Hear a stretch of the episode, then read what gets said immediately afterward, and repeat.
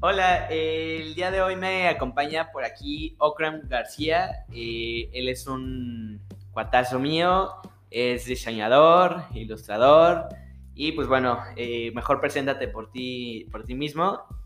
¿Cómo estás, Okram? Claro que sí, amigo. Muchas gracias por la invitación antes que nada. Y así como dice Gabo, pues somos grandes amigos ya de hace bastante tiempo, ¿no, amigo? Que unos cuatro años. Un poquito más, ¿no? Un poquito, poquito más, ¿verdad? Más. Sí, más o Sí, menos. Sí, ya tiene un buen ratito. Este, sí, yo creo que, que unos seis posiblemente. No, la verdad no, no estoy he 100% perdido la seguro. cuenta, pero sé que más o menos es por ahí, más o menos. Pero definitivamente hay una muy buena amistad, ¿no? Y bueno, Claro. pues muchas gracias por invitarme, como te digo, este, me voy a presentar, soy Eduardo Cram, como bien lo decía Gabo, Eh, soy ilustrador, muralista, diseñador gráfico en general, y sí, hago dibujitos, ese es mi eslogan. Este, ese en mi proyecto Doodle, Doodle como ilustrador, yo personalmente.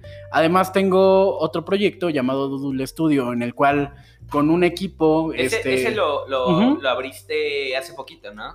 Pues relativamente, realmente es muy curioso y, y, bueno, la forma en que se dio Doodle Studio fue completamente sin pensarlo, ¿no? De la nada salió Como las mejores ideas, güey. como las mejores ideas, amigo. Evidentemente era algo que yo no tenía en mente. Este, yo quería ser ilustrador y quería ser artista y, y nada más, ¿no? O sea, quería hacer dibujitos. Y de la nada, pues llegaban clientes este, enfocados, sabían que yo estudié diseño gráfico. Ok. Entonces me llegaban clientes eh, de diseño gráfico en general, ¿no? Y yo me enfocaba mucho en cuestión de emprendedores. Siempre me ha, me ha llamado mucho la atención el emprendimiento. pymes y demás. Así es, el arrancar proyectos es algo que me apasiona 100%, Gabo. Y este, justamente cuando, cuando empieza, empieza a llegarme mucho trabajo de, de todo esto, también de, de ilustración, pero, pero al final me llegaba mucho de diseño gráfico. Tú Pues- haces, haces logos, güey. ¿O qué haces? en diseño gráfico. Mira, en cuestión este, gráfica, hacemos de todo. Eh, nos enfocamos a que cualquier proyecto, el que sea, aterrizarlo de manera gráfica. Este, también nos enfocamos un poco en, en partes digitales o, o en elementos digitales.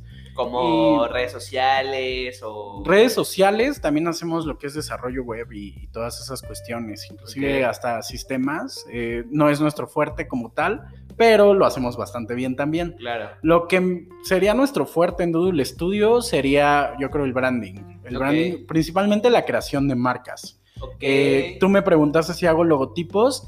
En realidad no, amigo. Este, Ok. ahí, ahí hay una confusión en cuestión, este, pues- ¿Artística o... ¿cómo? ¿Artística o este...? No, más bien es, es una confusión a nivel sociedad. Ok. Eh, la gente, todo, todo el mundo piensa que, que lo que representa su marca siempre es un logotipo. Y bueno, es una equivocación bastante común. La Yo creo verdad que es... como un factor, es como un todo, ¿no? El conjunto de un todo, o sea, tener tus colores, tener tu, tu, este, pues lo que, tu mensaje de la marca, ¿no? Claro, una marca implica muchísimas cosas y un logotipo es una parte de la marca. Claro. Un logotipo, y no necesariamente siempre tenemos logotipos en las marcas, eso es bien curioso. El logotipo es la parte tipográfica. Ok. Eh, para poner un contexto a todos aquellos que nos están escuchando, la parte tipográfica es aquella que tiene que ver con letras, ¿no? ok. De de hecho, el nombre viene de tipos, eh, existían tipos móviles que eran las que se utilizaban en, en la imprenta de Gutenberg, ¿no? O sea, esto ya... Sí, estamos hablando- ya mucho tiempo. De Sí. hecho, justamente estoy llevando un proyecto con unos abogados de, de- de esa- de ese tema y partimos de un tema digital, pero vimos el, el- o sea, lo que llevó detrás. O sea, hace mucho tiempo eh, los abogados se, se especializaban en, sea, sacabas libros enormes, los entintabas a mano y, o sea, neta, los libros corporativos eran todo un tema, ¿no? Mira, los libros, para empezar, hablando de historia ya y adentrándonos en, en, pues ahora sí que muchísimo tiempo atrás, los libros anteriormente empezaban pues a, a ma- a mano, ¿no? O sea, eran manuscritos. Claro. Y, y tenían un talento, principalmente empezó este, en, un- en temas religiosos, Sí. empezó en los monasterios. Y la gente, este, ahora sí que los monjes escribían, este, se, se dedicaban a eso, a escribir, ya sea hazañas de otras personas, este, escribían acerca de sus creencias, de, pues, así sale la Biblia, ¿no? Por ejemplo, eh, se dedicaban a escribir y bueno, más adelante Gutenberg, este decide pues inventar algo que facilite esa parte, ¿no? Porque pues imagínate qué cansado y qué complicado era poder generar muchas copias de un mismo libro, ¿no? Era todo un reto. Entonces, eh, el hecho de generar la imprenta, este, pues revolucionó la industria completamente, ¿no? Sí, claro. Sí, es un factor determinante, también un parteaguas en muchas cosas, o sea, tanto a nivel este, empresarial, en temas de, de diseño. digo, yo, por ejemplo, diferenció mucho, digo, tal vez, tal vez eso, tal vez, tal vez muchas personas no lo sepan, pero sí hay, sí hay un diseño y una especialización detrás, por ejemplo, en diseño editorial, en diseño este, tal, por ejemplo, que tiene que ver mucho con... Claro, ese tema, el tema editorial en cuestión diseño es un tema bien interesante porque es todo un mundo aparte, ¿no? Eh, en diseño editorial tienes que revisar bastantes factores como es el generar una estructura es súper importante y bueno, sobre esa estructura se va trabajando, ¿no?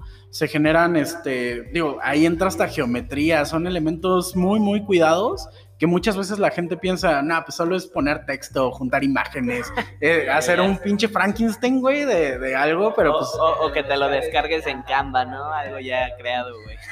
Sí, o sea... Oye, por cierto, güey, ¿Cuál, es tu perspectiva? Y siempre he tenido esa pregunta y creo que no se, lo, se la ha hecho un diseñador. Ok. ¿Qué, ¿Qué, opinas de Canva, güey? Mira, Canva yo siento que es una herramienta bastante efectiva, ¿no? Este, bastante efectiva porque te soluciona rápido, no te soluciona de la mejor manera, pero pues depende, o sea, no, no todo el tiempo vas a necesitar algo 100% profesional. Siempre se ve mucho mejor. En algún punto los diseñadores gráficos queden desplazados por Canva o, sistemas similares? Definitivamente no, amigo. Te voy a decir por qué. Porque no es lo mismo tener una mente que trabaja con, tu contexto, con lo que has vivido. este, sí, sí, sí. O sea, no es lo mismo tu mente que es completamente orgánica, que hace conexiones este, lógicas. lógicas eh, una para que, que tiene sí, un montón de información detrás. Una base de datos inmensa de, comportamientos, de datos y demás. Sí, pero tal cual no va a generar una personalidad, ¿no? Y bueno, un diseñador al final del día te va, te va a marcar un poco de personalidad y te va a ayudar a, a definir que una marca tenga toda una personalidad marcada, ¿no? Es súper importante esa parte.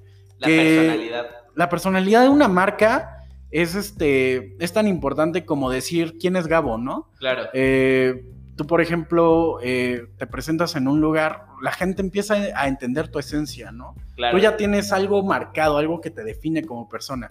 Lo mismo, lo mismo exactamente aplica para las marcas.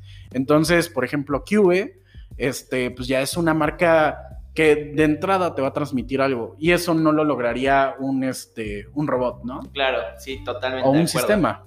Sí, sí, sí, sí. Digo, un sistema te ayuda en ciertas cosas, ¿no? Pero claro.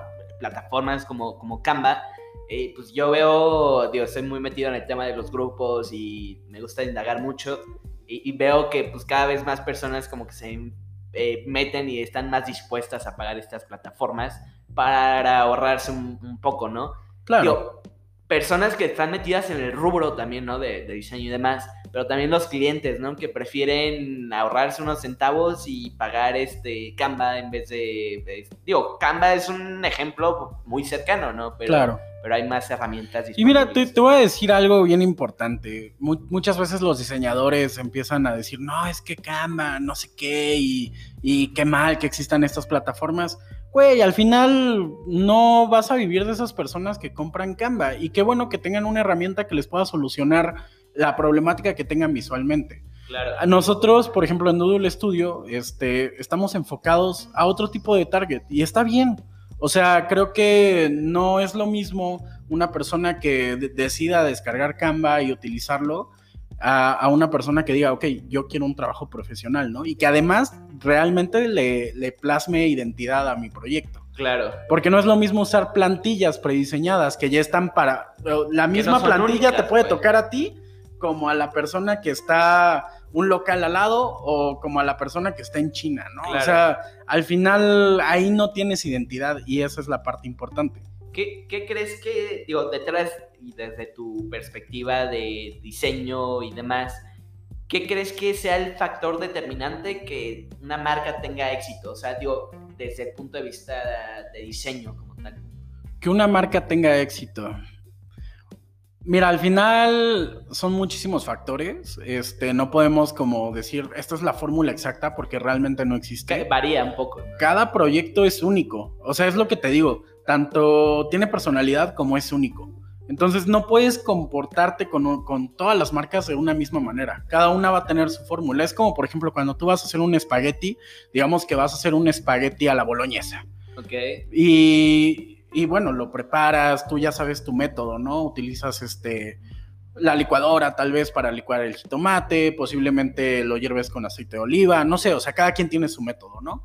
Eh, y eh, cuando tú generas un espagueti, tiene toda una identidad única. Claro. O sea, porque es, es, el trabajo que tú hiciste y lo estás plasmando en un platillo. E, ese ejemplo de, digo, tú como diseñador, yo, en el ejemplo que tú pusiste, eh, tú estás manejando como que tú estás diseñando el espagueti.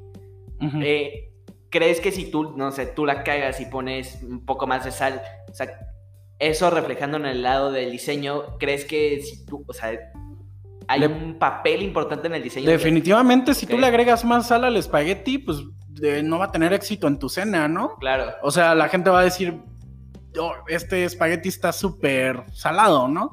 Eh, y es lo mismo, o sea, te digo, no vas a usar siempre una misma fórmula, porque a lo mejor un cliente va a llegar y te va a decir, yo quiero este tipo de espagueti, a lo mejor yo quiero un Alfredo, ¿no? Y a lo mejor yo quiero uno a la boloñesa, o a lo mejor yo quiero uno al burro. Entonces, en esa cuestión, pues, aparte de que el gusto se rompe en géneros, este, pues nunca va a ser una misma fórmula, nunca vas a agarrar y vas a cortar siempre el ajo primero. Es como la cereza del pastel, ¿no? O sea, eh, y, tiene que ver mucho con la experiencia también que hay, detrás y una, un tema creativo a nivel de, entender tu negocio, ¿no? O sea, eh, digo, yo lo he visto con clientes que llegan y te dicen, eh, oye, este, pues quiero esto, esto, esto y esto y esto, y te pagan y ya, güey. O sea, para verlo del lado de una empresa, pues está bien, es dinero fácil, güey. Claro. Pero, y de eso como, como, como muchos clientes hay, ¿no? Pero, pues, esos clientes no entienden que, pues, debe de haber un proceso, levantamiento de requerimientos, eh, también entender un proceso creativo, ¿no? O sea, que, hay detrás y, y, de datos, ¿no? Físicos también. Justo, ¿no? Y eso que comentas es súper interesante porque hay muchos clientes que no tienen, de hecho, más bien yo te diría, la mayoría de clientes no tienen idea de lo que necesitan. Ya no, no, ya no digamos lo que quieren porque tampoco tienen idea. Muchas veces, ¿no? Hay otros que sí. Pero ahora no saben qué es lo que necesitan, qué es lo más importante. Entonces, al momento en que tú ofreces un servicio, te tienes que convertir en una especie de consultor. tienes que ser una persona que, que, le, que lleva en el camino a tu cliente Ah, hay muchos, he escuchado de muchos colegas que, dicen, ok, perfecto, un logo, sí, quieres esto, esto, sí, a la chingada, ahí te va, ¿no? Y mandan el logo. Y al, final, pues no hay un proceso, no hay un acompañamiento con el cliente. El cliente no tiene idea de qué compró, no tiene idea de qué, qué, este, qué adquirió. Eh, por ejemplo, te voy a hablar un poquito del proceso de marca que nosotros generamos.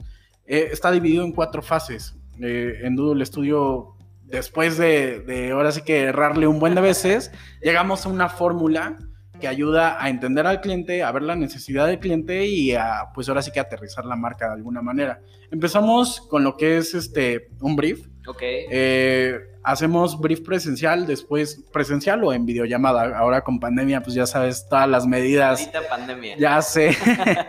este, nos ha, nos ha quitado mucho, pero también nos ha enseñado demasiado. Sí, nos ha quitado, pero también nos ha dado. Justamente. Entonces, ¿qué es lo que hacemos? Hacemos ese brief personal, ya sea videollamada, presencial. Después de ello, ya que tenemos ese brief que, ya se aterrizó un poco en la mente, ya más o menos tenemos idea ambas partes de qué, vamos a hacer, eh, se manda un mood board. Claro. En ese mood board se mandan referencias de más o menos lo que yo entendía al cliente, ¿no? Este, ah, no, perdón. Antes del moodboard generamos otro brief que es este digital. En ese escriben, eh, es un formulario digital y, me llegan pues las respuestas, ¿no? Le llegan a, todo el equipo. Y pues de, de ahí generamos ya un mood board. Ya tenemos como dos este, feedbacks de acuerdo a lo que quiere el cliente. Generamos un mood board donde vienen referencias de todo tipo de marcas, pero muy especializadas al tipo de proyecto que vamos a generar. Claro.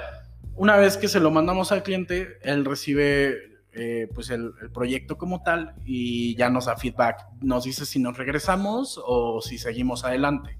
Posteriormente ya se hace la, la entrega de, o bueno, no entrega del proyecto, sino primero hacemos este, Como pre- La propuesta. proyecto, ¿no? así es, Una es- propuesta. mandamos la propuesta, es- este es el logo, que, o bueno, más bien la marca, porque te digo, no hacemos logos, esta es la marca que nosotros generamos con las ideas que ya habíamos hablado.